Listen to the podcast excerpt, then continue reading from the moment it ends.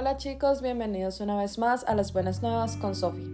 El día de hoy hablaremos sobre Génesis 23 titulado como Muerte de Sara y dice, Sara llegó a vivir 127 años y murió en la ciudad de Hebrón, que está en la región de Canaán.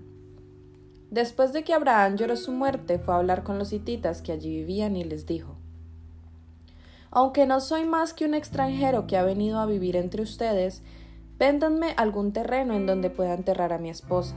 Y los hititas le respondieron, Respetable señor, todos nosotros lo consideramos una persona muy importante.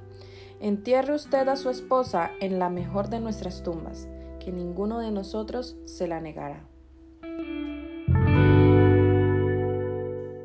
Abraham se puso de pie y con mucho respeto les dijo, Si realmente quieren que yo entierre a mi esposa aquí, les ruego que convenzan a Efrón hijo de Soar de que me venda la cueva que tiene en Macpelá, la que está junto a su campo.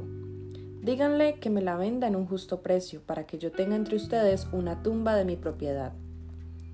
Como Efrón estaba sentado entre ellos, le respondió Abraham en voz alta, para que lo oyeran todas las autoridades hititas allí reunidas. Respetable señor, no le vendo la cueva, más bien se la regalo junto con el campo en el que está. Nuestras autoridades son testigos de que yo le regalo todo. Entierre usted a su esposa. Pero Abraham con mucho respeto le dijo a Efrón delante de todos ellos, Tenga usted la bondad de escucharme. Yo le pagaré el precio del campo. Le ruego que acepte mi dinero para que pueda yo enterrar a mi esposa. Y Efrón le contestó, Señor mío, el terreno vale cuatrocientas monedas de plata. Eso no es una gran cosa entre usted y yo. Vaya usted y entierre a su esposa.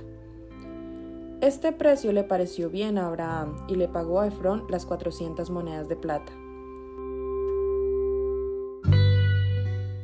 Así fue como el campo y la cueva pasaron a ser propiedad legal de Abraham, junto con todos los árboles que habían en el campo. De esto fueron testigos todas las autoridades hititas.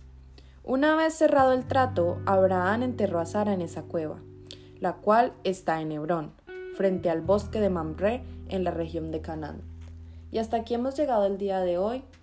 Espero que hayan aprendido algo nuevo y quiero que el Señor les continúe bendiciendo. Bye bye.